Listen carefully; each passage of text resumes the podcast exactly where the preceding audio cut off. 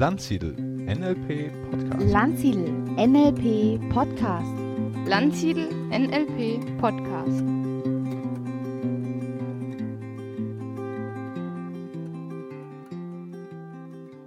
Herzlich willkommen zu einem neuen Landsiedel NLP Podcast und das zweite Gespräch mit unserem super duper Mastertrainer Ralf Stumpf aus Berlin steht an. Und heute haben wir uns wieder ein super spannendes Thema vorgenommen. Ralf, worum, worüber wollen wir heute reden? Wir reden heute drüber, was ein guter Trainer ist oder von mir ist auch eine gute Trainerin. Und wenn es gewünscht ist, können wir auch darüber reden, was ein schlechter Trainer ist. Genau, also im ersten Teil können wir ganz viel über uns reden und im zweiten Teil äh, mal gucken, wer uns da so einfällt. Ja. genau. Ja. Na, ich kam auf die Idee, weil ich glaube, wenn wir unsere Biografien angucken, wir hatten sehr unterschiedliche Trainer, die uns geprägt haben. Wenn ich richtig weiß, ist also der wichtigste, der uns beide geprägt hat, Tony Robbins. Und dann sollten das ganz unterschiedliche Leute sein. Das ist ja spannend, was man da so als guten Trainer ansieht, dem man nachfolgt und nacheifert. Ja, also absolut. Tony Robbins, du warst auch mal live bei Tony? Zweimal in der UPW. Mhm.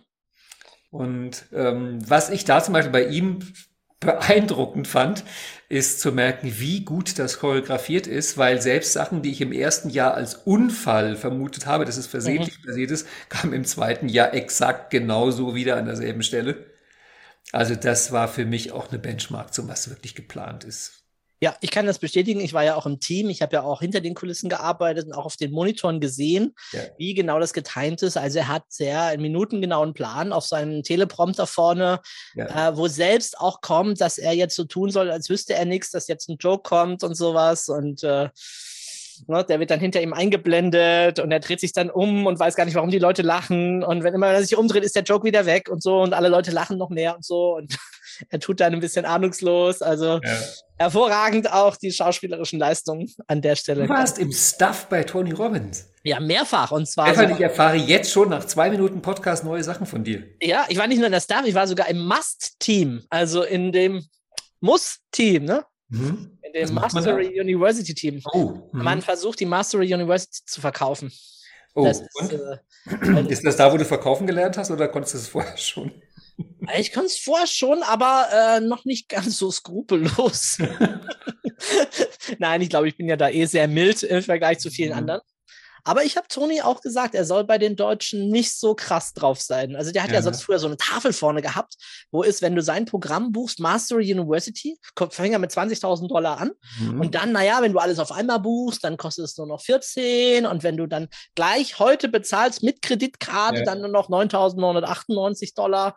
Dann musst du allerdings jetzt nach hinten stürmen an einen der Tische und einer der ersten mhm. sein, die sich jetzt einschreiben. Und da hat er da tatsächlich das alles mal so abgedeckt und nimmt dann die Dinger weg, damit man den neuen Preis sehen kann mhm. und zelebriert das. Und ich habe ihm echt gesagt, hey, die Deutschen mögen das normalerweise nicht so. Das ist, äh, die wollen wissen, was es kostet und das ist es dann auch wert und nicht dieses Versteckspiel und jetzt aber heute nochmal und noch mehr und noch günstiger und so. Und das hat er auch dann gelassen, hat es dann nicht abgedeckt und hat dann mhm. einfach sehr transparent auch gesagt, äh, so sieht's aus, ne? Das ist der Preis, alles einzeln gebucht, das ist der Preis, ne, alles zusammen und das ist mein Freundschaftspreis für euch heute. Stefan, hast du gerade gesagt, dass Tony Robbins was von dir gelernt hat?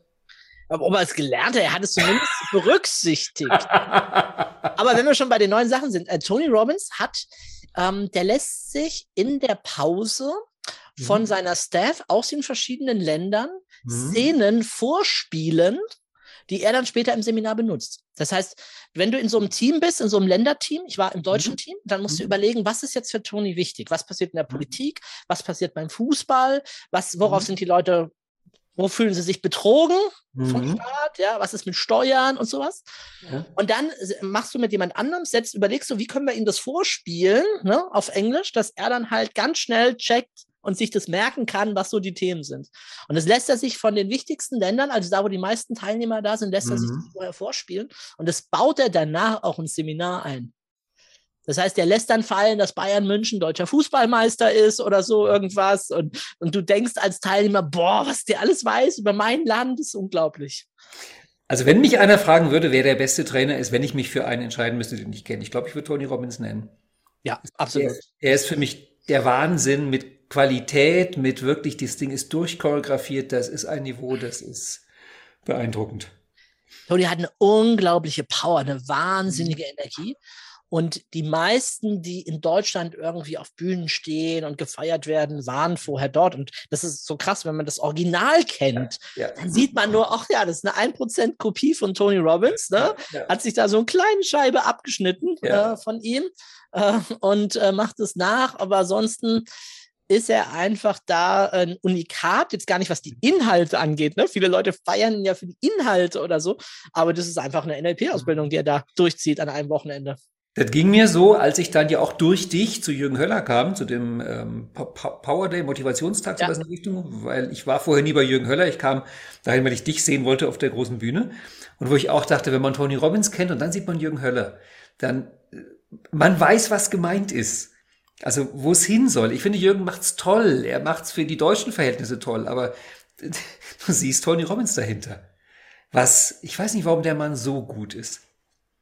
Also der Tony. Ja, ich glaube, ich glaube, er hat einfach, ja, er ist einfach groß, ne? Also nicht ja. nur körperlich. er hat wirklich eine Wahnsinnspräsenz, eine Wahnsinnsausstrahlung. Ja. Und, und das ist ja auch eigentlich sein Thema. Also eigentlich ist ja sein mhm. Thema, finde ich, State Management. Ja. Das ist Energie. Und das wird ja immer wieder gemacht. Dieses Aufstehen, Springen, Rumhüpfen, ja. machen halt auch nicht viele.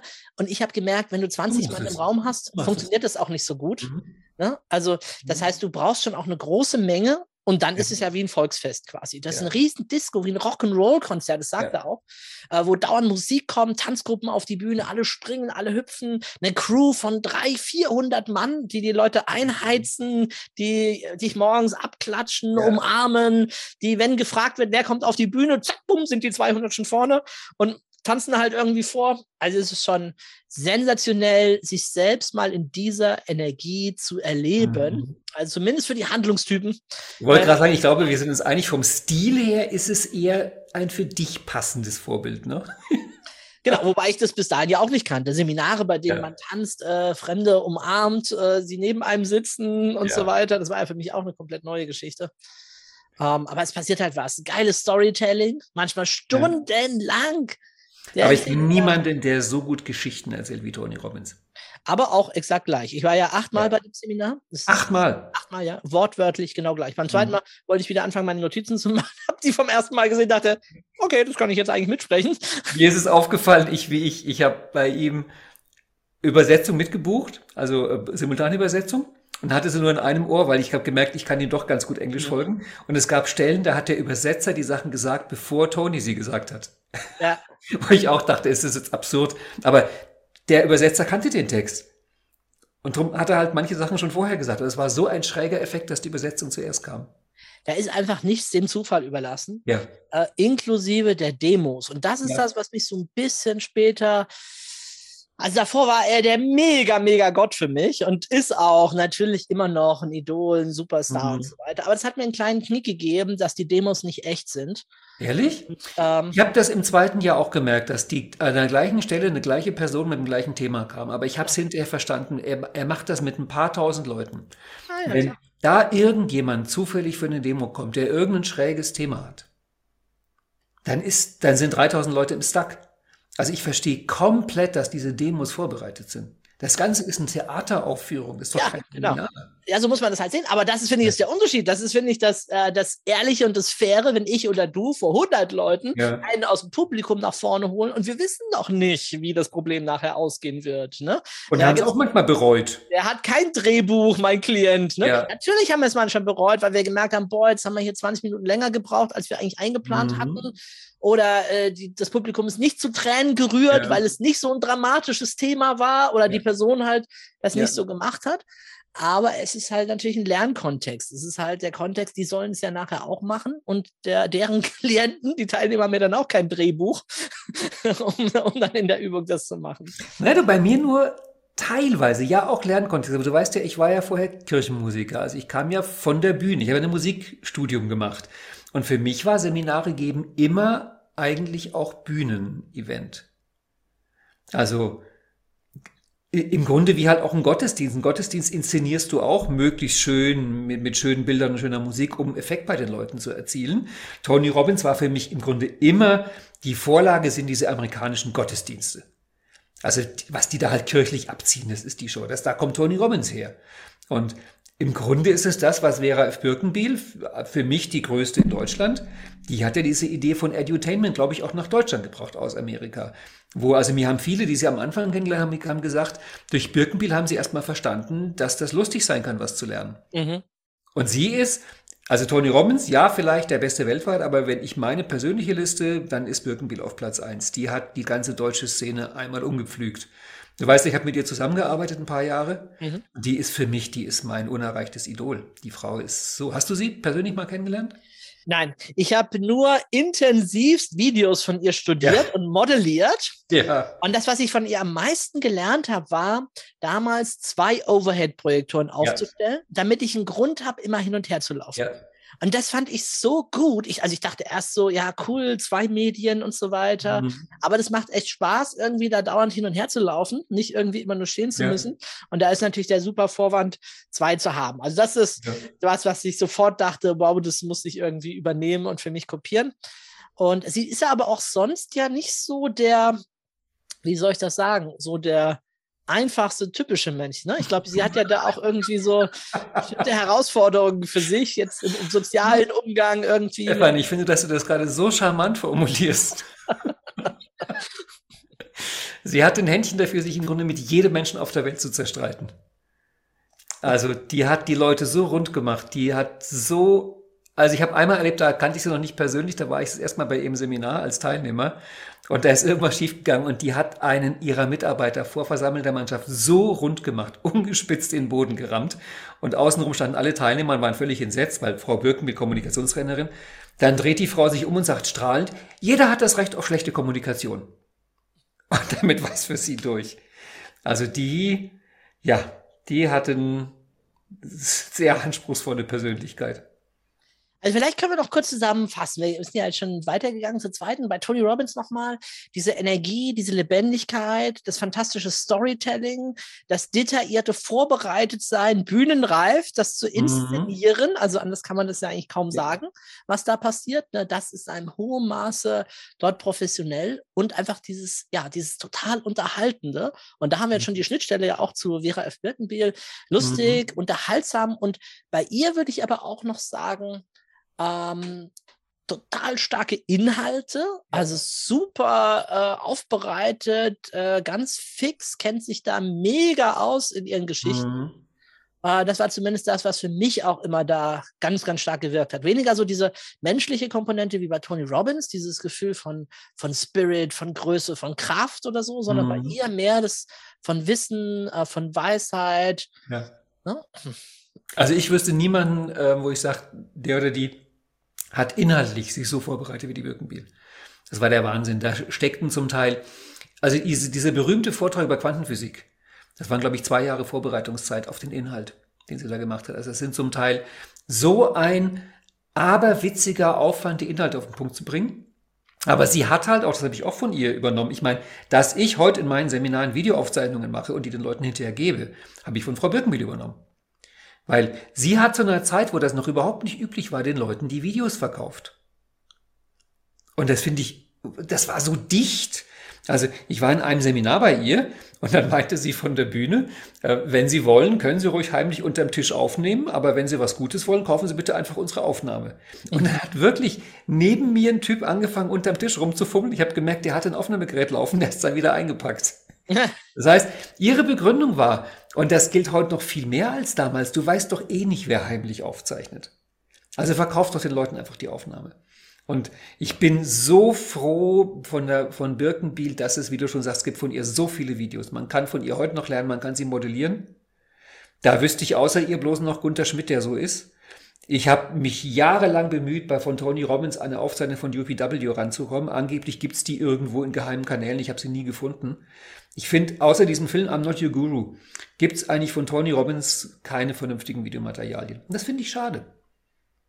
Ich meine, in der heutigen Zeit ist Video auch so ein wichtiger Kanal. Man kann so viel lernen, man kann so viel modellieren. Und die ja, Birken aber du darfst natürlich eins nicht vergessen. Uh, Tony Robbins hat ja damals eine Aufzeichnung von seinem uh, Seminar ähm, Wealth Mastery ja. und ich glaube auch Power to Influence, sein Verkaufsseminar. Ja. Die wurden ja verkauft. Das heißt, du konntest dich vier Tage in einen Raum setzen mit Tausenden von anderen Teilnehmern und hast dafür mehrere tausend Euro bezahlt, nur um das Video mhm. dir anzuschauen. Also das ist natürlich auch ein Wahnsinn. Und ich war damals auch in der Team, im Crew und es kamen echt Leute.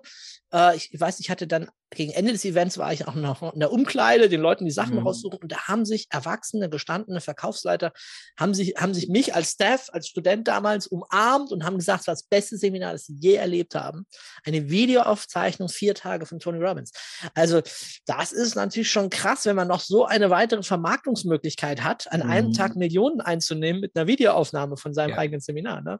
Von daher vielleicht auch der Grund für später mal, wenn es das nicht mehr live gibt, dann werden halt die Hallen gefüllt mit Videoaufnahmen. Aber ich glaube, wenn es ums Thema Vermarktung geht, da kommt auch an Tony Robbins niemand dran.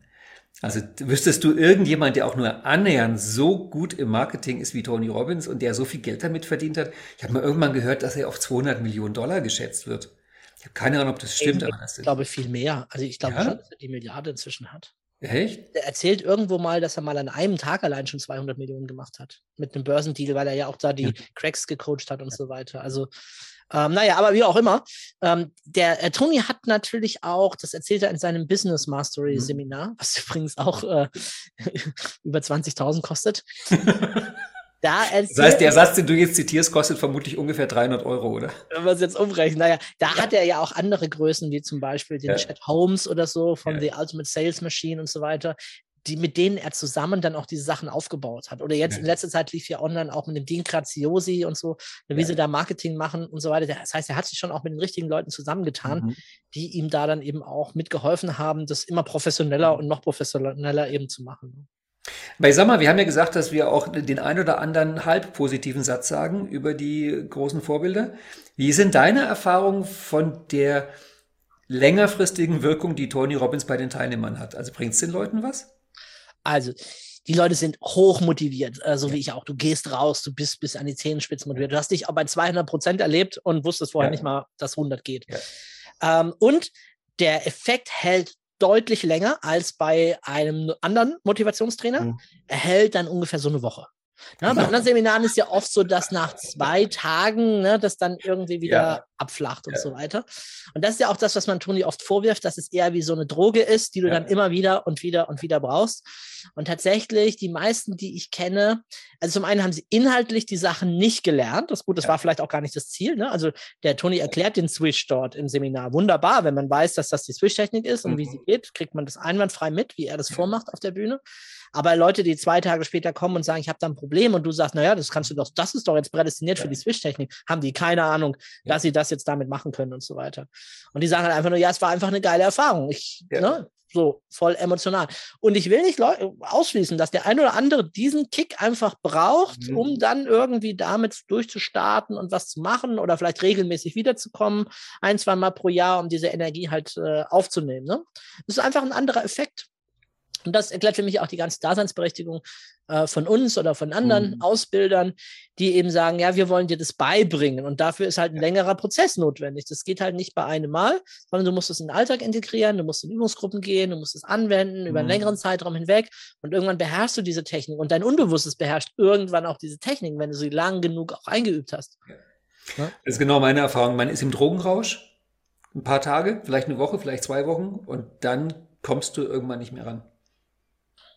Also langfristige, langfristiger Effekt geht nach meiner Beobachtung und ich habe auch, also ich war das erste Jahr bei ihm als normal vollzahlender Teilnehmer, hat mich jahrelang hinterher geärgert, weil ich habe nicht gemerkt, dass kaum jemand den vollen Preis bei ihm zahlt.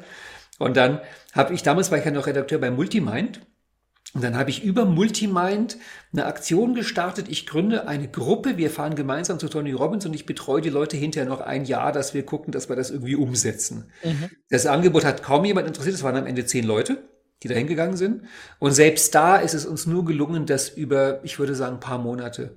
Dann ist die Gruppe auseinandergebrochen, hat sich nicht mehr regelmäßig getroffen, nicht mehr geantwortet. Also es ist wirklich ein massives Strohfeuer. Und die Leute, wo ich erlebe, dass sie echt was von Tony gelernt haben, die waren oft dort. Die waren mhm. regelmäßig dort. Ja, ja. Immer wieder. Und dann irgendwann kommt was, eine Wirkung. Aber das einmal, das ist das wirklich Urlaub, Wellness, Party, Therme, so weiter in der Art. Volksfest, Rummelplatz. Ja, klar. Und geht natürlich auch dann irgendwann ganz schön ins Geld, äh, normalerweise. Ja. Ne? Das Wochenende so 2000 im Standardpreis. Ne? Gut, wenn du ein 1 zu 1 Ticket hast, dann kriegst du vielleicht noch um die Hälfte oder so. Ja. Aber das macht sich natürlich dann schon über die Zeit bemerkbar, ja. ja. Da finde ich eine wie Birkenbiel vom langfristigen Effekt besser. Äh, Vera hat ja, äh, glaube ich, auch immer mal wieder so Free-Sessions gehabt. Ich glaube, einmal pro Jahr irgendeine Uni war da ziemlich berühmt, dass sie da immer, äh, oder ich weiß gar nicht, ob es eine Uni war, aber irgendwo hat sie. Ja, TU München. Äh, ach, genau, wahrscheinlich das, ja. ja. Das sind eigentlich ihre ganz großen Vorträge. Sie hat, die hatte ein sehr spannendes Vermarktungsmodell. Die hat ähm, sündhaft teure Business-Seminare gegeben, Business intern. Sie hat mal erzählt, dass es aufgrund eines Zufalls überhaupt nur gekommen ist, dass sie in der Preisklasse war, weil irgendeine Firma wollte sie Sie wollte die Firma nicht, deswegen hat sie einen Wahnsinnspreis genannt, um die abzuschrecken und die haben zugesagt. Mhm. Und sie hinterher empfohlen. Und danach war sie in dem Preissegment drin. Ähm, und sie hat immer, die finde ich eigentlich die wirklich spannenden Sachen, hat sie fast kostenlos gemacht. Also sie hat eigentlich dann nach ihrem großen Absturz, da habe ich sie ja miterlebt in der Zeit, die war ja auch auf der ganz großen Bühne, das war ja die Zeit mit dem äh, Wolfgang Lang, wo der gegen Jürgen Höller angetreten ist. Dann sind, ist ja der Jürgen Höller gecrashed mit, mit Knast und Birkenbiel Media ist nur so bankrott. Das war eine ganz üble Geschichte, hast du ja alles mitbekommen. Ja, ja. danach war sie ja in einer großen Lebenskrise. Und ich würde sagen, diese große Lebenskrise war fachlich das Beste, was ihr passieren konnte. Weil sie hat hinterher ihr komplettes Programm umgestellt und danach eigentlich die wirklich guten Sachen gemacht. Die hat ja komplett ihre inhaltliche Ausrichtung geändert. Vorher waren es diese Business-Themen, Kommunikation, Konfliktverkauf und diese ganzen Sachen, die glaube ich, ihr nie so gelegen haben. Und danach hat sie Lernen gemacht. Das war danach ihr Thema. Und dann ging sie wieder an die Volkshochschule und hat an der Volkshochschule Karlsfeld für sieben Euro Seminare gegeben. Also Teilnahmegebühr. Okay, da waren 300 Leute drin und das Video hat hinterher ein paar hundert Euro gekostet, aber sie hat wirklich an der Volkshochschule Abendseminare gegeben. Das fand ich so großartig. Also da bin ich dahin geschmolzen. Und da sind eigentlich die Sachen entstanden, für die sie, finde ich, heute auch einen Ehrenplatz in unseren Herzen haben sollte, weil sie hat so bahnbrechendes über Lernen und Lehren dann nochmal rausgefunden. Mhm. Ja, jetzt haben wir natürlich viel über die beiden Großen gesprochen. Vielleicht sollten wir mal uns noch ein paar weitere Trainer schnappen und vornehmen. Ähm, wir haben ja eine gemeinsame Schnittstelle in unserem mhm. NLP-Weg. Ne? Das ist ja. ja, der, der Johann, Johann Klutschny aus ja. Berlin. Auch, ich weiß gar nicht, ich glaube sogar einer der ersten in Berlin. Eigentlich oder? ja aus Staffelstein. Staffelstein. Ah, okay. Kommt aus Franken. Das ist ein Franke. Das musst du doch gemerkt haben, wie du mit ihm geredet hast, oder? Ja, da war ich noch nicht so auf. Ich glaube, zu dem Zeitpunkt habe ich noch gar nicht hier gewohnt. Da ja. war ich ja noch ganz, ganz jung, als er mein äh, Ausbilder war in der Masterausbildung. Doch, Johann hat eine ganz deutlich fränkische Zunge. Mhm. Mhm. mhm. Ja, und du hast ihn gehabt, wo im Practitioner, ne? Oder? Practitioner Master Trainer. Ah, alle drei sogar. Du bist ein Kind, ein Zögling von. Mhm, in gewisser Weise kann man das so sagen. Ich bin ja, also mein erster NLP-Kontakt war, also mein erster NLP-Name war Bernd Isert. Mhm.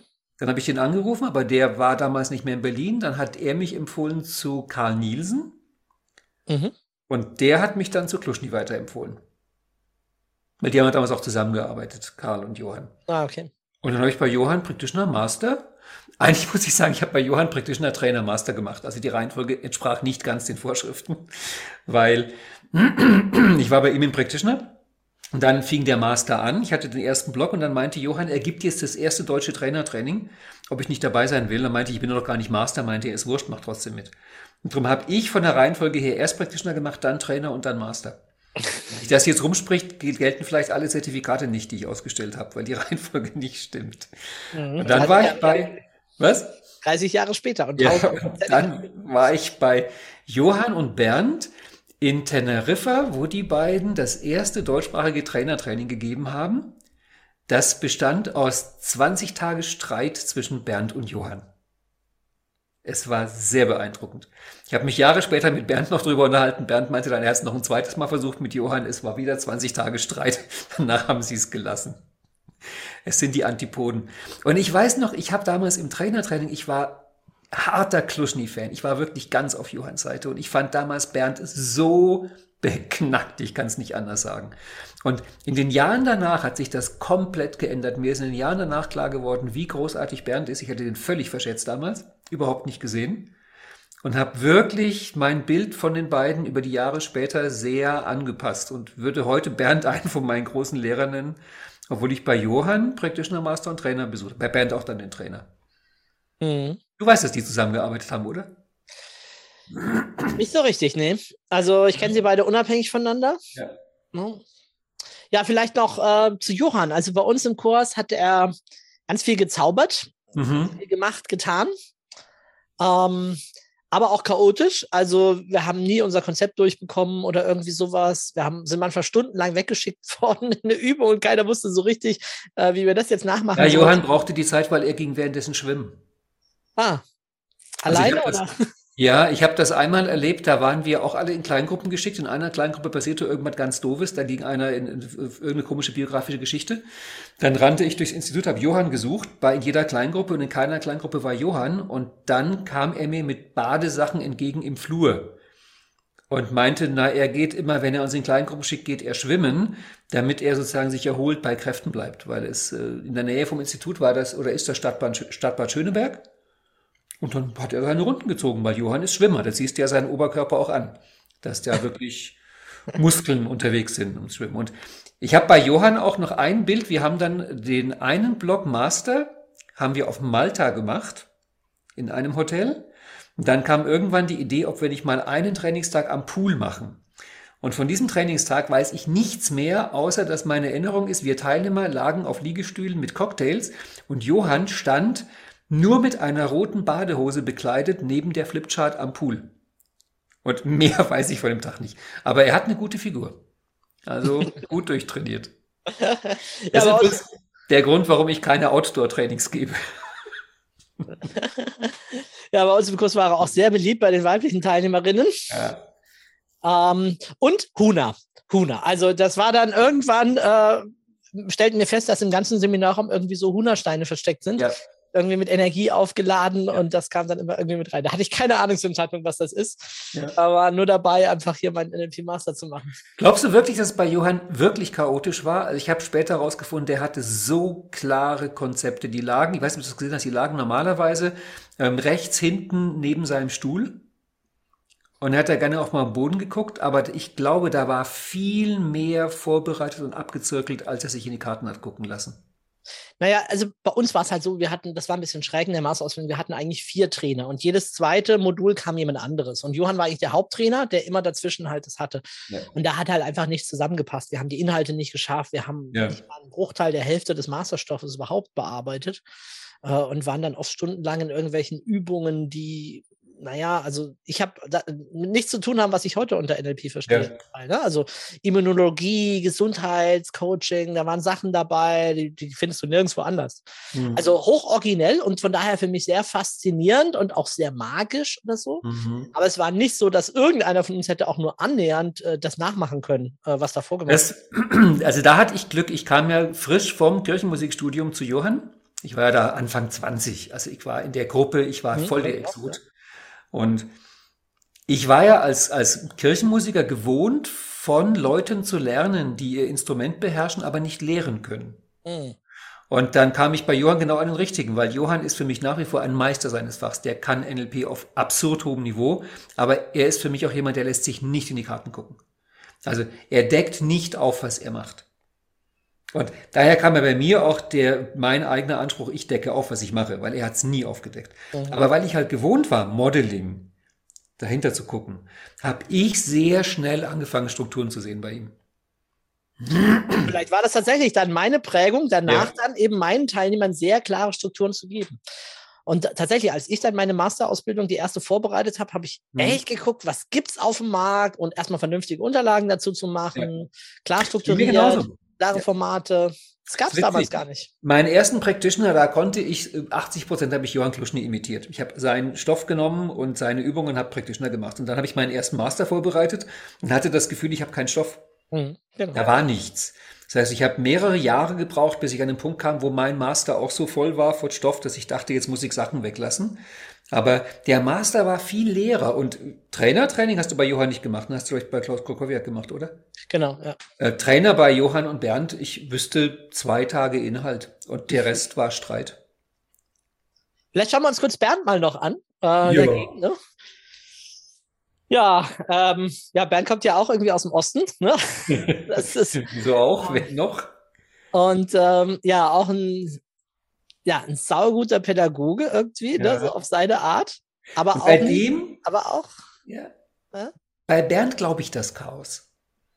Also Johann glaube ich es nicht, bei Bernd glaube ich das Chaos. Bernd war für mich wirklich diese, diese vom Archetypen her Kind, Narr, diese, diese Figur, wo ich zum Teil selber nicht rausgekriegt habe. Ich, es gab diese eine Szene ähm, im ähm, Metaforum am Balaton.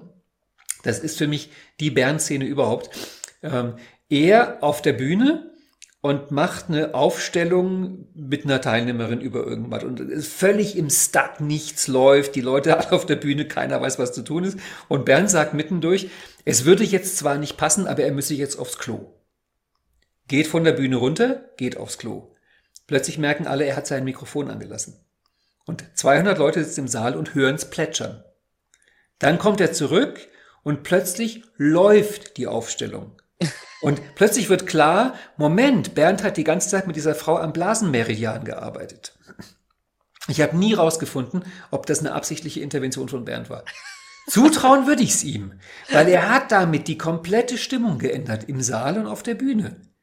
Und das ist für mich so typisch Bernd, dass er, ich kenne niemand anderen, der sich so mit Haut und Haar eingesetzt hat, der also wirklich komplett reingegangen ist und nichts von sich zurückgehalten hat. Das war immer Bernd. Der war echt und authentisch und komplett. Ich habe dann in späteren Jahren bei ihm halt nur diese Playmobil-Geschichten immer wahrgenommen, Ja, weil es dann so ja. das Systemische langsam immer mehr kam und dann habe ich, ich habe nur im Kopf jetzt ganz viele Bilder, wo Bernd vorne steht und irgendwie auf Tischchen mit Playmobil-Figuren Ja. äh, irgendwas vormacht und demonstriert und so. Bei Bernd fand ich so schade, dass er, wenn man ihn neben Tony Robbins stellt, äh, hatte Bernd kein glückliches Händchen für die Vermarktung. Ähm, er war großartig darin, das den Leuten leicht zu machen, seine Qualität zu übersehen. Also ich kenne, mir ging es am Anfang auch so, wie ich ihn das erste Mal gesehen habe. Ich dachte, der, der Typ ist völlig durchgeknallt. Was ist mit dem los? Der sieht schräg aus, der redet komisch, der macht komische Sachen. Und es hat mich viele Jahre gekostet, um zu merken, was da für eine Struktur und für eine Technik dahinter ist. Also er hat das wirklich versteckt hinter so ganz komischen gespielten Chaos.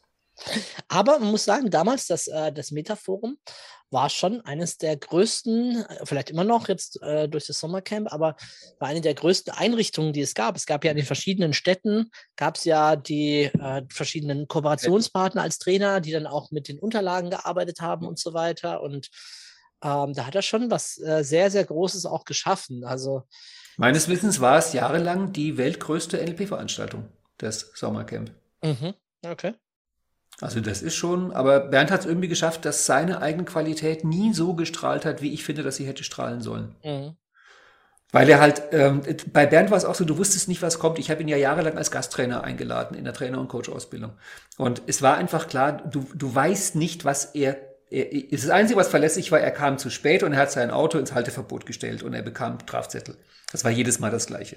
Obwohl ich es ihm jedes Jahr gesagt habe. Also das war verlässlich. Aber dann kam er rein und ich glaube, er wusste selber nicht, was er in der nächsten Stunde macht.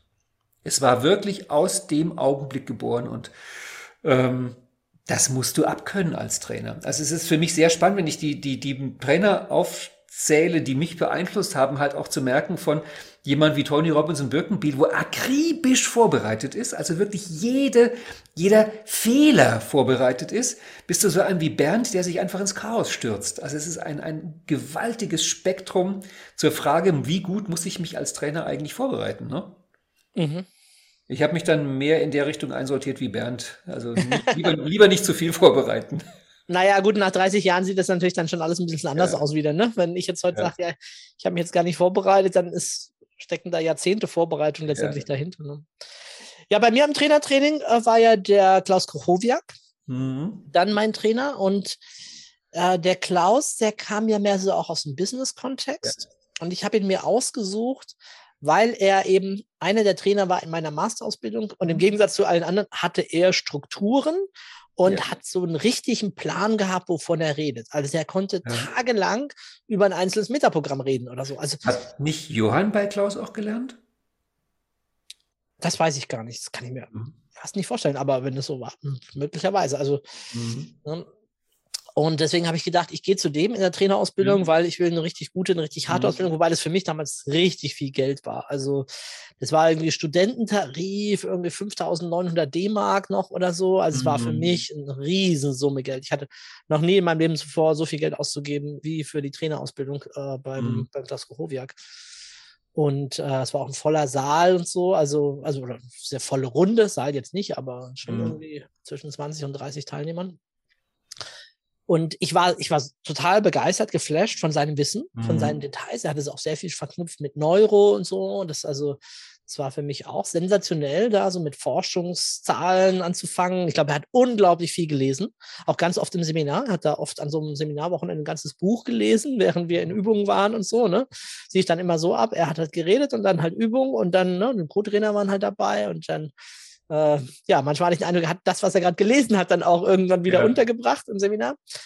Und ich habe meinen Teilnehmern, weil ich so begeistert war, habe ich dann meiner, einer der ersten Trainergruppen gesagt, so, wir machen mal, heute mal, heute Abend machen wir ein buntes Programm. Wir schauen uns mal einfach eine halbe Stunde an fünf verschiedene Trainer an, die ich toll finde. Mhm. Jeden so im Video, ne? Ich mache mal ein Video an. Und dann kamst du Klaus Kochowiak, so, ne? Mein Held, mein Vorbild. Mhm. Und ich ganz stolz in den präsentiert. Und waren alle mega enttäuscht. Ich, sie sagte ja, wie, was habt ihr denn? Ja, der ist ja überhaupt nicht so lebendig wie du, da ist ja Aktivität und sowas. Und irgendjemand sagte dann, der sitzt einfach da und sondert Weisheiten ab. Mhm. Und dann dachte ich, ja, das trifft's ganz gut. Der saß da, hat seine Sachen erzählt in die mhm. Runde und ganz oft hast du das Gefühl gehabt, es ist ihm scheißegal, ob es ankommt oder nicht. Mhm. Aber er erfreut sich an seiner Brillanz in der Sprache und wie er das macht. Also total ehrlich, auf, auf ganz alten Kassettenaufzeichnungen von den Kursen, da, mhm. oh, da lässt er sich auch manchmal zu üblen Kommentaren äh, über die Intelligenz der Teilnehmer hinreißen und so. Mhm. Verpackt sie aber so geschickt, dass, äh, glaube ich, keiner im Publikum gemerkt hat, dass das gerade ein richtig Hammer war. Ne, man hört dann immer nur, wenn Leute zu spät kommen, so, mach doch wenigstens die Tür zu. das passt schon auch ganz gut zu dem alten Krochowiak, ne, aus der, mhm. aus der Zeit davor. Ich meine, wie viele andere auch, ist er ja dann später auch ein bisschen, ich glaube, besonderer geworden und ein bisschen äh, milder, nicht mehr ganz so harsch äh, im Seminar, wenn Teilnehmer nicht so gespurt haben oder so. Ich habe ihn als Trainer nie kennengelernt. Ich war dann in dem Jahr, bevor er gestorben ist, war ich Gasttrainer bei ihm und ähm, Susanne in der Coach-Ausbildung, glaube ich. Und da war es merkwürdigerweise so, dass Klaus der Assistent war. Also er war in einer ganz komischen Rolle dort und darum habe ich ihn da nur in Pausengesprächen erlebt, haben wir uns viel unterhalten, aber ich habe ihn nie als Trainer erlebt. Ich kenne ihn sozusagen nur als Autor von ein paar wirklich mhm. guten Büchern und als Gesprächspartner, aber als Trainer habe ich ihn nicht mehr erlebt. Mhm. Ja, wobei halt auch da finde ich jetzt in den gelben Seiten, ne, dieses große Practitioner-Handbuch oder ja. so von ihm oder wo auch immer, da merkt man, dass es doch sehr stark auch über den Kopf kommt. Also ja. sehr viel über Ratio, über Verstand. Ja. Und äh, da war er wirklich brillant darin. Ähm, Ne, wenn wir so ein bisschen mal jetzt für uns wieder ein bisschen mehr im Überblick auch bleiben, was lernen wir von den verschiedenen Trainern, was macht gute Trainer aus oder so, dann äh, würde ich sagen, bei Klaus war es definitiv auch dieses Storytelling, mhm. eine andere Dimension als bei Tony. Ne? Tony ist ja äh, ganz emotional durch die Stories und so weiter. Du holst dann ja auch ganz oft. Bei ihm ist es eher, dass sie sachlich, fachlich einfach brillant sind. Du verstehst die Dinge. Das ist wie eine Metapher, die du da bekommst, die sich dir einprägt auf die Art und Weise. Ich kann heute noch ganz viele mhm. Geschichten von damals, manche, die anderen verwende ich sogar auch selbst im Seminar, weil sie mich so beeindruckt haben und mir so gut hängen geblieben sind. Stefan, wenn ich deinen Tonfall so höre, klingt das für mich fast, als ob dieses Rationale für dich auf dem zweiten Platz deiner Hitliste stünde. ich sage das als jemand, der auch gerne vor Gruppen sitzt und redet. Ralf, Ralf, das ist doch, du musst das Ganze integral sehen. Das gehört alles zusammen na, wir fassen nur zusammen jetzt hier bei diesen ja, Vertretern. Und äh, wir haben ja auch schon jetzt die anderen gehabt dazwischen, äh, Johann und äh, Bernd zum Beispiel, mhm. die einfach äh, mehr für mich dieses magische äh, symbolisieren. Wobei du ja sagst, du hast die Struktur schon durchschaut äh, von mhm. Johann, ähm, aber die ja auf ihre Art und Weise was Unglaubliches da manchmal könnte man sagen, aus dem Hut gezaubert haben, jetzt ja. bei Bernd oder so, die da was äh, kreiert, geschafft haben, schöpferisch, die intuitiv. Ich glaube, Bernd war auch sehr intuitiv. Ja. Auch, ne? Also die da so ihren Schwerpunkt und ihre Stärke hatten. Mhm. Und ähm, ich habe oft oder manchmal mich dazu hinreißen lassen, äh, über, über Bernd eben auch zu sagen, naja, ein bisschen Struktur würde ihm ganz gut tun, so, ne? Mhm. Ähm, aber damit wollte ich nie seine Brillanz. Ähm, ja, man muss auch sagen, dann wäre es halt nicht mehr Bernd gewesen. Also nochmal zurückzukommen zu Frau Birkenbiel. In der Zeit, als Wolfgang Lang sie vermarktet hat, hat er ihr gesagt, dass sie aus Marketinggründen zwei Sachen ändern muss. Und das eine ist, sie müsse sich vernünftig anziehen und er braucht fürs Marketing ein paar Wochen vorher, was sie in den Seminaren macht. Und sie hat mir später gesagt, diese beiden Sachen waren so entsetzlich für sie, weil das war nicht mehr sie, das war nicht mehr echt. Plötzlich war die im Kostüm auf der Bühne gestanden, was einfach zu, zum Schreien daneben aussah, weil Frau Birkenbiel im Kostüm, das ist nicht. Und das Zweite, mit dem, dass sie ein paar Wochen vorher sagen musste, was sie macht, das war für sie auch ganz schrecklich. Also ich weiß nicht, ob ein strukturierter Bernd noch ein Bernd gewesen wäre. Ich glaube, nein. Mhm. Das ist seine Qualität. Der, der war der Meister des Chaos. Da sind wir auch wieder beim Thema Authentizität. Ne? Also, ja. wer bist du, was machst du, ist für mich ja auch ein Riesenthema in der Trainerausbildung. Ne? Ich sage immer, ihr sollt nicht alle kleine Stephans werden, sondern wir suchen herauszufinden, was dich einzigartig macht, auf welche ja. Art du besser wirken kannst, in dem, wie du bist und auch letztendlich dann letztendlich auch für welche Zielgruppe abgestimmt. Ja. Wer sind die Menschen, zu denen du nachher sprichst? Ja. Ich meine, das erleben wir beide ja auch, dass wir, klar, weil wir uns gegenseitig natürlich oft ganz begeistert empfehlen, besuchen manche Menschen auch unser beider Seminare. Ja.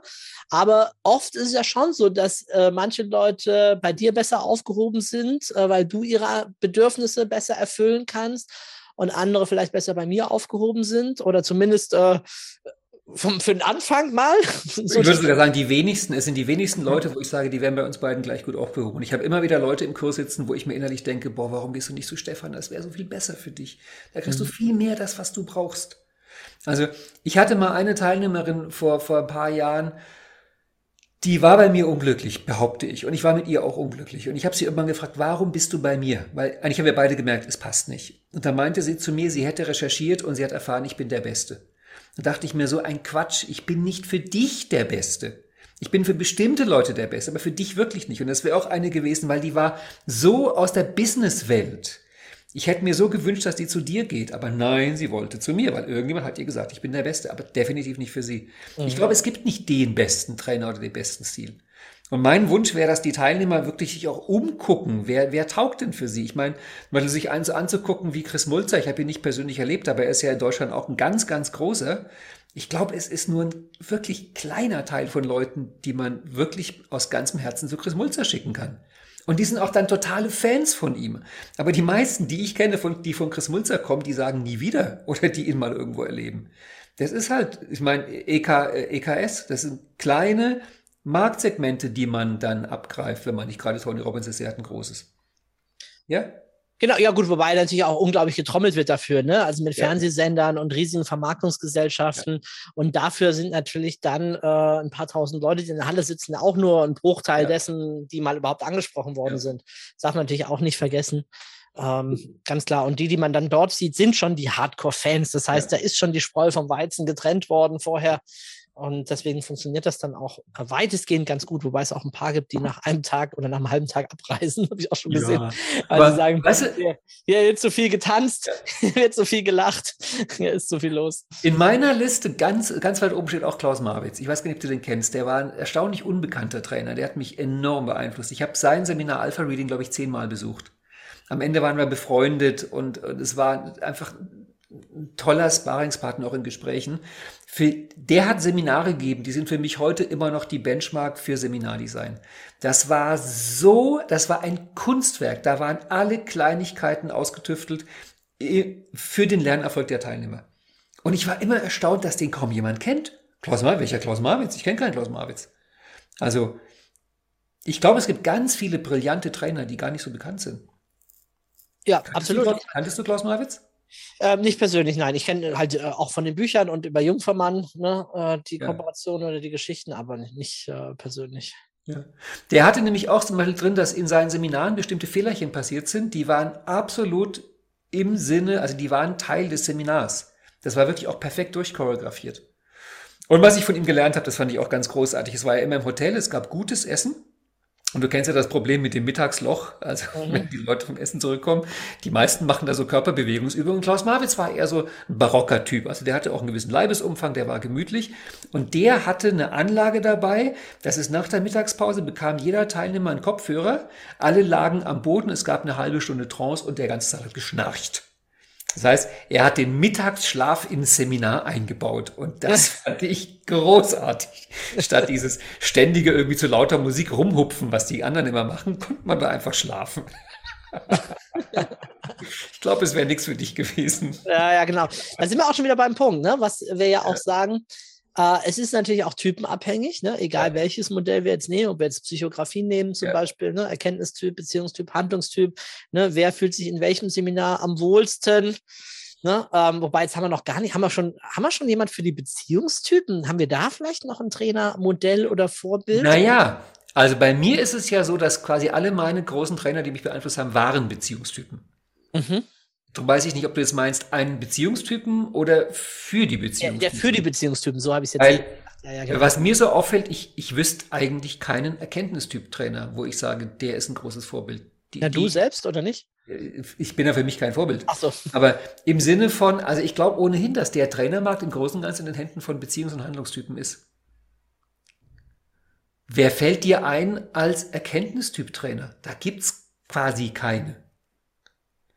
Ich habe einmal auf dem DVNLP-Kongress einen brillanten Vortrag gehört von dem, von dem Holl, Professor Holl, ähm, Erkenntnistyp. Das war vom Setting des Vortrags her sehr beeindruckend, weil er kam mit einem Stapel Papier, er setzte sich an den Tisch, er guckte einmal in die Runde, sagt Guten Tag, guckt dann eine Stunde auf sein Papier, liest eine Stunde vor und guckt dann wieder in die Runde.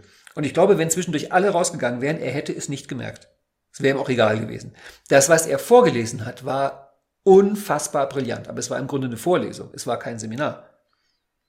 Mhm. Und ich glaube, es gibt halt wenig Leute. Ich habe ich hab Dietmar Friedmann da mal persönlich kennengelernt. Also Dietmar Friedmann ist für mich einer der ganz, ganz großen Lehrer in meinem Leben. Ich habe bei dem Seminare erlebt, wo ich sagen würde, ah, ganz schwierig. Also er hat mir dann gesagt, dass er zu Beginn und zu Ende des Seminars die Teilnehmer einmal anguckt, wäre bei ihm auch angelerntes Verhalten. Und er hatte den Glaubenssatz, wenn die Teilnehmer hinterher keine Kopfschmerzen haben, war es kein gutes Seminar. Also definitiv, der Mann ist Autor. Oder auch, den kennen wir ja auch beide, Stefan Mehrer, den ich auch sehr schätze, der ist für mich Autor und kein, kein Speaker, kein Seminarleiter. Ich fand ihn immer, seine Bücher sind so großartig, aber auf der Bühne, das war fast nichts verglichen zu dem, was er in den Büchern geschrieben hat. Es muss nicht jeder auf die Bühne. Mhm. Es gibt Leute, die sind, gut, Tony Robbins kann beides, der hat ein tolles Buch geschrieben und auf der Bühne, aber ansonsten sind das verschiedene Qualitäten. Ja. Wie gesagt, Stefan Mehrath würde ich persönlich nicht als großen Trainer oder großen Speaker ansehen. Der ist für mich ein Autor. Mhm. Und jetzt nochmal, äh, Beziehungstypen. Also ich meine, äh, wen haben wir denn da? Also naja, mich hat noch sehr beeinflusst, also zwei von meinen ganz großen Vorbildern ist noch äh, Keith Johnston und Marshall Rosenberg die auch beides Beziehungstypen und da war ich auch, also bei Keith Johnson war ich glaube ich zehnmal und fand es jedes Mal wieder beeindruckend. Der Mann ist so in so vieler Hinsicht großartig. Bei ähm, Marshall Rosenberg habe ich die Ausbildung gemacht, die GFK-Ausbildung IIT, 20, 14 Tage in der Schweiz. Auch ganz großartig. Aber auch beides, ich weiß nicht, ob du da glücklich geworden wärst, beides ganz ruhige ältere Herren, die normalerweise auf ihrem Stuhl sitzen, Keith Johnson sogar auf dem Sofa und eigentlich Geschichten erzählen. Also Storytelling, ich glaube, ich wüsste keinen einzigen guten Trainer, der nicht wirklich gut Storytelling kann. Storytelling können die alle. Das mhm. ist, ist eins von den Sachen mit drin. Und dann äh, Marshall Rosenberg, weiß der vermutlich mit seinen Handpüppchen und seiner Gitarre. Das war so ein, im Nachhinein gesehen, also äh, Rolf Luther meinte mal zu mir, ein Zeichen davon, dass man vielleicht gelb ist, ist, wenn man im Nachhinein benennen kann, wann war man welche Farbe. Und wenn ich grün denke, denke ich immer dran, wie ich bei Marshall Rosenberg im Seminar sitze. Ich glaube, das war der, der grünste grüne Augenblick in meinem Leben. Wir sitzen bei Marshall Rosenberg in der Runde und sind besoffen von seligen Emotionen bei dem Gedanken, wie das wäre, wenn Marshall Rosenberg einmal mit Präsident Bush redet und nach drei Minuten ihm ins Herz spricht und auf der Welt gibt es keinen Krieg mehr. Und wir haben das wirklich geglaubt in dem Augenblick. Ich glaube, das ist grün. Und null Bewegung, null Tanz, null Musik, keine Massage, nichts. Nur sitzen und quatschen und zwischendurch ein bisschen weinen wenn ich gerade mal wieder strukturieren darf, so ein bisschen. Wir waren jetzt, wir waren bei den Typenmodellen ne, und haben gesagt, ja. Mensch, schon Trainer hängt es auch ab, wo ist er, wo ist sein Publikum, ja. damit die beiden sich wohlfühlen und so. Du bist jetzt gewechselt schon auf die Entwicklungsebenen Spal Dynamics. Für alle die, die jetzt mit den Farben noch nicht so viel anfangen können, ja. das ist ein Wertebewusstseinsmodell. Haben wir auch schon ein paar Mal jetzt hier im Podcast gehabt. Mhm. Gibt auch sogar einen Experten-Podcast genau da dazu. Mhm. Und das, glaube ich, ist nämlich eben auch ein Faktor, welcher Trainer für mich der beste ist. Das hängt davon ab, auch wo ich gerade in meiner Entwicklung Entwicklung stehe. Also brauche ich gerade einen Ausbilder aller West Point äh, Kadettenakademie, mhm. der mich drillt, der mich streets, der das macht. Ne? Das kann ja zum Beispiel im körperlichen Bereich auch mhm. sehr spannend sein, da einen Fitnesstrainer zu haben, der da ein entsprechendes Vokabular, entsprechende Trainingsmethoden an den Tag legt. Oder bin ich vielleicht eher im, im blauen Kontext? Ne? Was, mhm. was brauche ich da? Was spricht mich da an? Ne? Ähm, mit Strukturen, mit Regeln, klarer Ordnung, eine Autorität, die auch sagt, so und so ist es, von dem ich, von der ich auch bereit bin, das zu übernehmen, das mhm. auch zu lernen, das als die Gebote oder die Gesetze auch zu akzeptieren, was da eben kommt von dieser höheren Autorität und mich dann auch genau daran zu halten, kann auch wunderbar sein. Mhm. Ne? Also glaube, wenn man einen Fastenkurs macht oder so und man würde das wirklich als gegeben nehmen, was da kommt, äh, könnte schon erfolgreich sein ja. auf der Stelle. Ne? Ich glaube, oder, Richard Bendler wäre auch bereit, dir zu sagen, wo der Hammer hängt. ne, oder im Orangenen oder wie du jetzt sagst, im Grünen, äh, ja. im humanistischen Dialogbereich, ne, ja. zu sagen, ja, hier Friede, Liebe, Verbindung. Aber die Frage, die du gerade gestellt hast, was sind die Kriterien? Die, ich habe mir da für, mein, für, die, für die Trainerausbildung Gedanken gemacht. Also könnte ich Kriterien formulieren, wo ich sage, so unterschiedlich die alle sind, aber das sind Kriterien, die treffen auf alle zu. Und ich habe fünf Kriterien gefunden, wo ich sage, diese fünf Kriterien treffen auf alle Trainer zu, die ich gut finde. Und wir haben die meisten schon genannt. Das mhm. eine ist Storytelling. Mhm. Also ich glaube nicht, dass du irgendeine Chance hast, wenn du nur Sachtext gibst. Gute Geschichten, gut erzählt, gehören unbedingt dazu. Das zweite, behaupte ich, ist Humor. Kennst du einen einzigen großen humorlosen Trainer? Also, das ist, glaube ich, auch inzwischen so, das erwartet das Publikum, es muss lustig zugehen, es muss was zu lachen geben. Und da finde ich spannend, dass jeder seine eigene Art von Humor hat. Also der Humor von der Birkenbiel, der klappt nicht bei Tony Robbins zum Beispiel. Also jeder hat seinen eigenen Humor, aber Humor haben die alle. Ich glaube, das ist inzwischen, das muss sein. Wenn du auf ein Seminar gehst, muss es was zu lachen geben. Ich glaube, wir haben das der Birkenbild zu verdanken, weil die hat das eingeführt mit dem Humor. Dann mein drittes ist, was du auch gerade gesagt hast, eigener Stil. Ich habe mir oft bei der Birkenbiel überlegt, wenn die Birkenbiel Unterricht gehabt hätte bei einem Präsentationslehrer, der hätte ihr eigentlich alles verboten, was sie macht. Zwei Overhead-Projektoren, miserable Anschreiben, schreckliche Art der Präsentation, chaotisch. Also, äh, die hat alles falsch gemacht, aber das war ihr Stil. Der eigene. Dann der vierte Punkt ist die inhaltliche Brillanz. Niemand von denen ist nur Schaumschläger. Die haben es wirklich alle drauf, dass sie wissen, wovon sie reden. Jahrzehntelanges, was dazu kommt. Und dann habe ich noch einen ganz merkwürdigen fünften Punkt, und zwar, ich glaube, die Stimme spielt auch eine Rolle. Und zwar nicht im Sinne einer, einer ausgebildeten Stimme, aber dann, man hört den Leuten gerne zu, auf eine komische Art. Also, auch wenn selbst wenn die Stimme nicht schön ist, man hört ihnen gerne zu. Die Birkenbiel hatte ja ähm, eine Kehlkopferkrankung, eine Schilddrüsenerkrankung, weswegen sie so eine quäkige Stimme hatte, unter der sie selbst immer gelitten hat. Aber es war eine typische Stimme, der man lange zuhören konnte. Also ohne Ermüdung auch mal ein paar Stunden zuhören. Es gibt andere, auf YouTube sehe ich oft Trainer, auf Videos, ey, ich schaff's zwei Minuten dann schlafen mir erst die Füße ein und dann der Rest. Das ist ein Stimmklang so monoton, fürchterlich. Das sind meine fünf Kriterien für gute Trainer. Mhm. Ja, sehr schön. Vielen Dank, dass du es ein bisschen zusammengetragen hast ja. und äh, sortiert hast. Sehr gut. Mhm. Weil das andere, was du sagst, da stimme ich dir auch zu, dass im Grunde müsste ich mir als Teilnehmer den passenden Trainer aussuchen, aber dafür müsste ich als Teilnehmer schon echt ganz schön reflektiert sein. Ja klar, ich muss schon äh, dann äh, einiges, einiges wissen. Ich meine, ich bin ja, ähm, als das bei uns eben anfing, dass ich nicht nur mich selbst vermarktet habe, sondern auch andere Trainer, ja. kamen natürlich dann immer wieder auch die Anrufe, ne? Genau wie du es vorhin mhm. auch schon gesagt hast. Da kam die Frage, wer ist der beste Trainer? Und ich habe auch gesagt, ja, das kommt ja auch darauf an, wer du bist und was du erwartest und wo du herkommst mhm. und so weiter. Und tatsächlich, wenn Teilnehmer das ignorieren, also wenn sie sich schon die Mühe machen anzurufen, äh, wenn sie das ignorieren, äh, die groben Leitplanken, die ich ihnen dann gebe, ja. Ging bisher immer schlecht aus. Also in den Fällen habe ich es halt mitbekommen, weil ich Leute vorher am Telefon hatte. Ne? Und ich frage, wo kommst du her? Ja, aus dem Business-Kontext. Ja, aber da und bei euch in Dortmund, da habt ihr doch so einen Kurs und so weiter. Sag ich, ja, aber den, also die macht eine Sozialpädagogin, also du musst das wissen, ob du das mhm. willst. Ja, ich wollte eben mal was anderes kennenlernen. Und so sage ich, bist du sicher, dass du 20 Tage was anderes kennenlernen willst? Ja, ja, na klar. Und, äh, ne?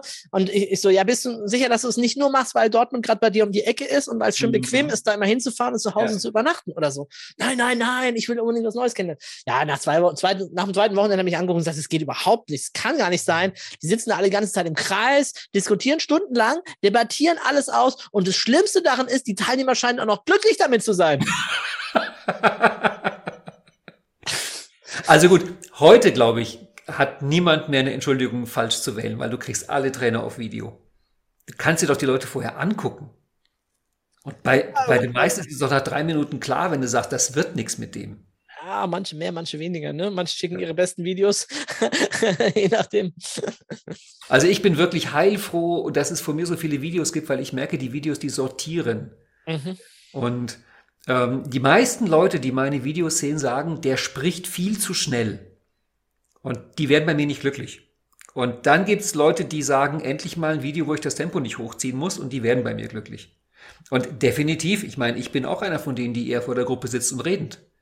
Und auch das musst du wissen, ob dir das gefällt. Ich meine, das, das finde ich übrigens unfair. Das finde ich im höchsten Maße unfair, dass sowas immer bei Erkenntnistypen kommt, bei dem es zu wenig Bewegung ist. Die Hauptkritik an meinem Stil. Ralf, bei dir ist zu wenig Bewegung. Warum sagt das niemand bei Gunter Schmidt?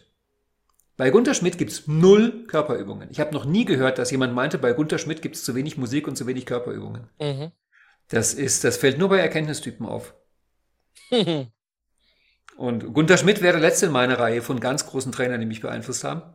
Mhm. Bei dem fand ich übrigens lustig, also um den Bogen zu schließen, Johann Kluschny hat damals immer wieder von Gunter Schmidt geschwärmt. Und ich habe dann 25 Jahre später Gunter Schmidt kennengelernt und dachte mir bei ganz vielen Sachen, ach, da hat Johann das her.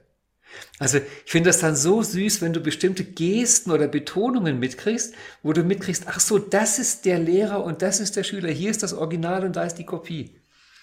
Und dann schließt sich der Kreis wieder. Also Gunther Schmidt ist auch ein ganz großer. Ja, auch deine Punkte äh, finde ich da sofort wieder bei ihm. Ne? Völlig ja. eigenen Stil, ganz ja. äh, eigene Art. Er ist äh, auch sehr humorvoll äh, zwischendrin, seine Bemerkungen. Also er macht es auch auf eine Art, die nicht so, die ich noch nirgendwo anders so gesehen ja. habe. Ne? Ähm, hat auch tatsächlich inhaltliche Brillanz, Akzente gesetzt, äh, ganz klar, sich aus der eigenen Arbeit, aus der Praxis mhm. heraus diese Dinge angeeignet, erzählt natürlich auch Geschichten, ja. ja äh, ganz wahnsinnig. Also und hat den einen Punkt, den ich nicht rauskriege, wie man ihn modellieren kann. Er setzt seinen Dialekt so geschickt ein. Mhm. Und ich habe ja, ich war bei ihm mehrmals und ich habe ja auch versucht, viel von ihm zu modellieren. Aber die Sache, wie kann ich diesen, diesen badischen Dialekt, den er so brillant einsetzt und zwar so bewusst einsetzt, wie kann ich den übernehmen, ohne dass ich anfange, badisch zu reden, was mir einfach nicht passt? Weil Fränkisch will ich nicht reden, das ist bei mir ein anderer Anker. Aber da bin ich, das ist eine der wenigen Stellen, wo ich gescheitert bin als Modellierer, wie er das macht, diesen Dialekt ein. Weil, weißt du, das gibt ihm so diese Harmlosigkeit, die er überhaupt nicht hat. Aber das wirkt alles so harmlos mit diesem Dialekt. mhm. Ja. Und es ist ähnlich wie dieses, was jeder Louis de Finet kennt. Nein, doch, oh, ne? Hat er ja immer dieses schwer, aber schaffbar, aber schwer, aber schaffbar. Und jeder, der einmal bei Gunter Schmidt war, hat diesen Reim hinterher drauf mit dem schwer, aber schaffbar.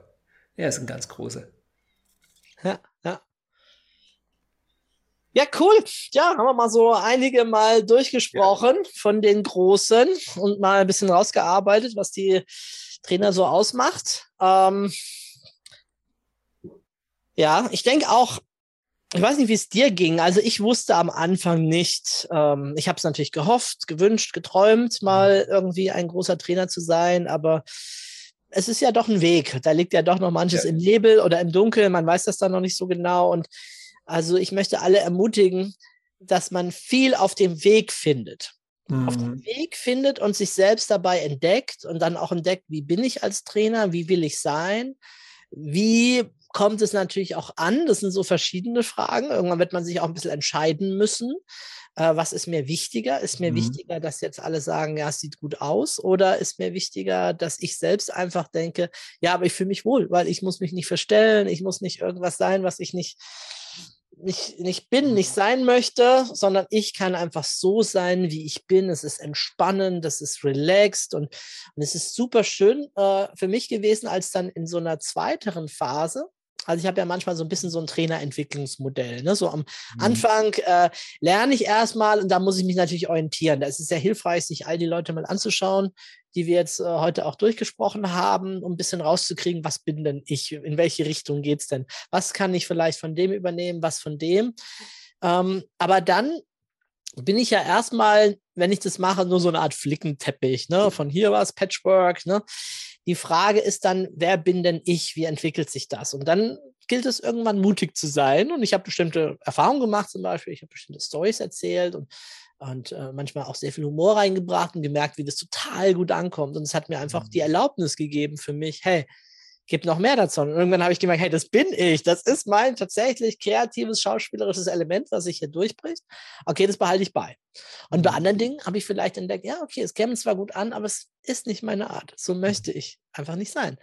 Ne? Und jetzt muss ich für mich dann gucken, okay, also wie will ich sein? Wie ist es für mich gut, authentisch und echt?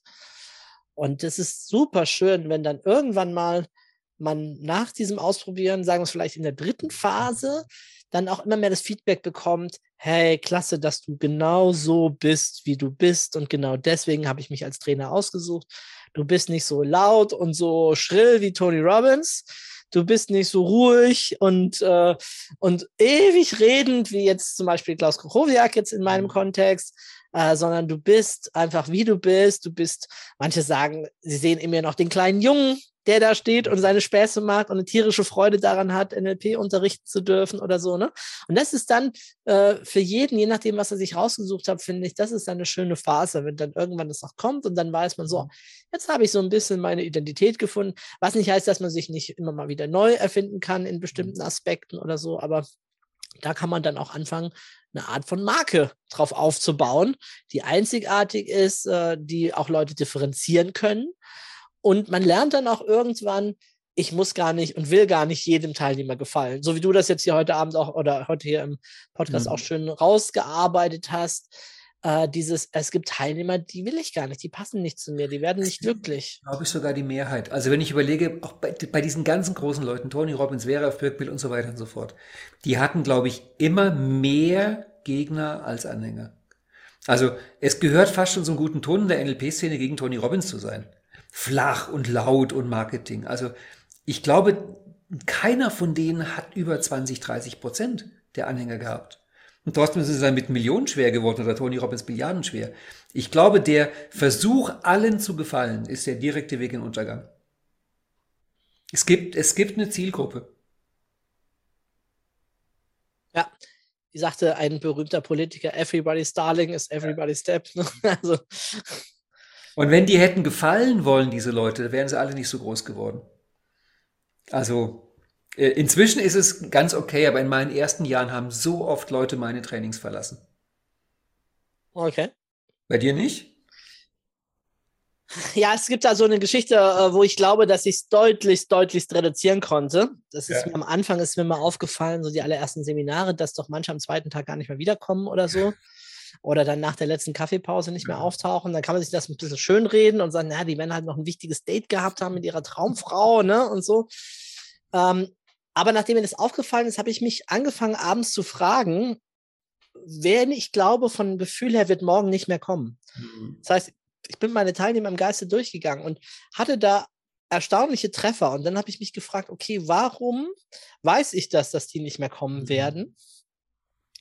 Und dann fiel mir auf, dass ich mit diesen Menschen keine persönliche Beziehung aufgebaut hatte. Mhm. Und das hat es dann deutlichst verbessert, weil von da an habe ich wirklich geguckt, dass ich in jeder Pause oder beim Mittagessen oder wo auch immer mal immer neben neuen Leuten sitze, dass ich mhm. mit jedem Außenseminar mal wirklich wenigstens einen kurzen Kontakt hatte, wenn nicht sogar einen längeren. Und damit ist, hat sich das drastisch reduziert. Beziehungsweise manchmal gibt es natürlich Notfälle oder Leute kommen nicht, aber die haben sich dann wenigstens entschuldigt. Das heißt, die haben dann es für nötig befunden, aufgrund der Beziehung auch mir auf irgendeinem Kanal Bescheid zu geben. Oft habe ich das erst am Tag nach dem Seminar dann mitbekommen, aber die haben mir irgendwie Bescheid gegeben, eine Nachricht hinterlassen, äh, nach dem Motto, hey, ist gerade was, äh, irgendwie was passiert, ich kann jetzt nicht weiterkommen, mhm. aber vielen Dank schon mal fürs tolle Seminar oder so. Ähm, das heißt, das war für mich so ein Schlüssel, ne? mehr auf diese Beziehung auch zu mhm. achten, mehr auf den Rapport zu gehen, die das, äh, die das deutlich reduziert hat. Und danach, also jetzt die letzten Jahre, würde ich eher sagen, dass es ähm, also wirklich Einzelfälle sind, wenn jemand es verlassen hat. Also bei mir ist auch sehr viel weniger geworden und ich glaube, ich habe es zu einem großen Teil dir zu verdanken, weil ja durch unsere Zusammenarbeit ich medial so präsent bin dass inzwischen eigentlich kaum noch jemand zu mir kommt, der mich nicht vorher kennt. Mhm, mh. Und deswegen sind sie im Grunde auch alle zufrieden. Und wenn dann aber doch mal irgendjemand sich anmeldet und ich krieg mit, die Leute haben sich angemeldet, weil sie suchten halt einen Trainer in Berlin, dann frage ich auch zum Teil vorher am Telefon, kennst du Videos von mir?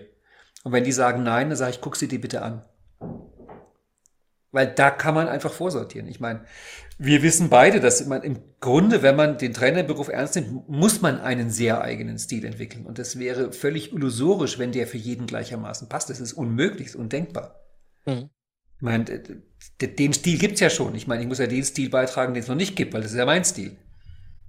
Also wäre es auch absurd, wenn der für alle passt. Ne? Ja. Eins würde ich gerne noch ergänzen seinem Trainerentwicklungsmodell. ich glaube, was man am Anfang klären sollte, ist, ob man auf einer Bühne stehen will. ich habe wieder gemerkt, da wundern sich einige irgendwann. Äh, mein, mein erster öffentlicher Auftritt im Leben war vor 2000 Leuten. Und, Ein erster? Ja, und das war der Punkt, wo ich gemerkt habe, ich will auf eine Bühne. Und zwar, ich habe damals halt schon Klavier gespielt. Und mein, mein Papa ist ja Polizist und der war dann im Polizeikorps Nürnberg. Und dann hatte der Polizeichor Nürnberg die Meistersingerhalle gemietet und ein kostenloses Konzert gegeben für den VDK. Also du kannst dir ungefähr denken, was für Publikum da war. Lauter alte Leute. Und die haben Volkslieder gesungen. Einen ganzen Abend lang in der Meistersingerhalle mit mir am Klavier. Das war mein erster öffentlicher Auftritt vor 2000 Leuten, Nürnberg Meistersingerhalle. Und ich war geflasht. Ich war im Drogenrausch. Es war so genial. Und das war der Punkt, wo ich gemerkt habe, es macht mir Spaß, auf einer Bühne zu sein. Und ich habe es von anderen Leuten erlebt, die irgendwann gemerkt haben, es macht ihnen. Ich habe mal, einer hat mir mal gesagt, das ist so schrecklich, die gucken mich alle an. Und ich da meinte, ja, deswegen stehst du auf der Bühne. Aber da ist mir klar geworden, wir sind ja rudellebende Säugetiere und wenn 30 andere dich angucken, dann bist du entweder Leiter oder Beute. Und manch einer fühlt sich plötzlich als Beute. Und darum sollte man das vielleicht vorher klären. Will ich auf einer Bühne stehen? Will ich, dass mich 20, 30, 100.000 Leute angucken? Ich glaube, dein größtes waren 3.000, 4.000? Sechs. 6.000. Hatte ich noch nie. Ich stelle mir, ich stell mir es großartig vor. Das ist Wahnsinn. Also, das war ja auch in diesem Eishockeystadion. Das ja. ist natürlich einfach eine irre Atmosphäre, ne? Dann auch dann mit den Rängen oben. Also nur nach hinten stelle ich mir auch wieder, ist wieder auch ein bisschen anders, aber mit den Rängen nach oben, das hat schon echt eine Dynamik, ne? Oder auch dann später nochmal in der Porsche Arena. Ähm, Weißt du, als intime Frage am Ende, was hat das mit dir gemacht vom State her, mit so vielen Leuten, vor so vielen Leuten zu reden? Ich meine, das haben, ich hatte es noch nie, das haben wenig Trainer sowas erlebt also das ist, als würde, ich meine, zumal die auch gut mitgemacht haben und wir einfach wirklich in einer super Verbindung waren. Ich meine, es hat es ja auch hinterher, ich meine, 1500 Leute haben sich in dem Tag ja auch angemeldet. Also es muss schon irgendwie auch was mit denen gemacht haben. Es war wie ein riesiges energetisches Netz, was sich in mir kumuliert. Also die gebündelte Laserstrahlen, die sich in dir fassen. Du bist so ähm, on fire. Äh, also das ist, ähm, also es ist mega, mega, mega, mega, mega. Du bist so hellwach irgendwie mit allen Sinnen. Gut, in meinem Fall, ich hatte mein Programm natürlich im Kopf. Das war auch nicht dem Zufall überlassen, was dann jetzt als nächstes kommt. Muss ja auch minutengenau getaktet werden, dann auf so einer Bühne. Aber es ist unglaublich energetisch, äh, was da, mhm. was da passiert. Und du, du zerfließt vor Energie und je nachdem, was du halt noch für Werte hast, in meinem Fall dann auch vor Liebe irgendwie. Ich hätte die alle mhm. umarmen können, alle abmutschen können. Ich habe auch danach stundenlang draußen gestanden, Leute beraten, die dann kamen und es war irgendwie, es ist wie im Rausch und du hast sie alle irgendwie in deine Aura genommen. so gefühlt, ne? Ähm, das ist schon absolut mega. Stefan, ich glaube, wer jetzt nicht Trainer werden will nach dem Text. Aber nochmal, ich wollte noch was ergänzen zu dem, ja. was du gerade gesagt hast. Und zwar, äh, ich denke, man kann es auch sogar noch weiter differenzieren. Ich mache es auch in der Trainerausbildung, gibt es so eine Übung. In welcher Rolle siehst du dich denn? Ne? Bist du der Trainer? Bist du der Lehrer? Bist mhm. du der Fachexperte? Bist du ein Spezialist? Bist du ein Guru? Bist du ne, einer für die große Bühne? Ne? Wo siehst du dich denn da? Ist jetzt ja egal, wie viele Rollen man halt aufzählt. Aber um damit einem klar wird, ja, Moment mal, es gibt verschiedenste Bedürfnisse und verschiedene Rollen und äh, mhm. wer davon bin ich? Ne? Äh, auch gerade Coach-Trainer ist natürlich auch eine große, also inzwischen für mich ist eine, es sind völlige Welten dazwischen. Ne? Äh, wo bin ich jetzt? Wo sortiere ich mich ein? Auch wenn natürlich viele Trainer oder Coaches beides machen, aber es sind zwei ganz unterschiedliche Dinge äh, für mich inzwischen. Hm. Ja. Das ist ein wunderbarer Beruf. Was meinst du? Es ist ein wunderbarer Beruf. Es ist ein Traumberuf, ja. Ja. Wenn man es mag. Du bist bloß nach einem einzigen Beruf, der noch toller ist. Was denn? Musiker. Modeling. Ah, Modeling. Aber das liegt genau. einfach daran, dass ich mir da immer wieder denke, es ist so unglaublich. Man, man wird dafür bezahlt, dass man von spannenden Leuten lernen darf und denen die intimsten Fragen stellen darf und diese noch froh, dass man sie ihnen stellt. Aber wenn ich das mal abziehe, das mit dem Modeling ist Trainer ganz oben. Es ist großartig. Absolut, absolut. Also, da draußen, wer jetzt noch nicht Trainer ist, ihr könnt es werden. Es besteht Hoffnung. Zum Trainer wird man nicht geboren, zum Trainer wird man gemacht. Mhm. Und äh, Ralf und ich oder oder, je nachdem, wir können euch da ganz gut helfen dabei auf dem Weg. Wir haben jetzt beide jeweils so 30 Jahre Erfahrung auf dem Buckel, jeder von uns. Ähm, wir sind ganz unterschiedlich. Schaut euch die Videos an. Definitiv. Das ist mal der Sinn dieser einen Stunde, das zu erklären, dass äh, wir sind äh, in, in Wertschätzung und Liebe verbunden und sehr unterschiedlich in den Seminaren. Ich weiß, du hast es mir hier und da auch mal gesagt, wie du in meinen Seminaren mit drin warst. Und ich erinnere mich, als wir in der Masterclass beide waren und du hast dann die laute Musik angemacht, das war die Stelle, wo ich zufällig aufs Klo musste. Ja, und wenn ihr eine gute Reihenfolge wollt, dann würde ich sagen, äh, erst bei mir noch ein bisschen Strukturen und so und dann zum Ralf. ich lasse das mal so stehen. Um dann noch tiefer einzusteigen, insbesondere mit dem Modeling-Aspekt oder so. Das ist ja auch eine ganz reizvolle, reizvolle Kombination. Stefan, ich danke dir. Es war ein wunderbares Gespräch. Ich danke dir, Ralf. Alles Gute. Tschüss. Ciao.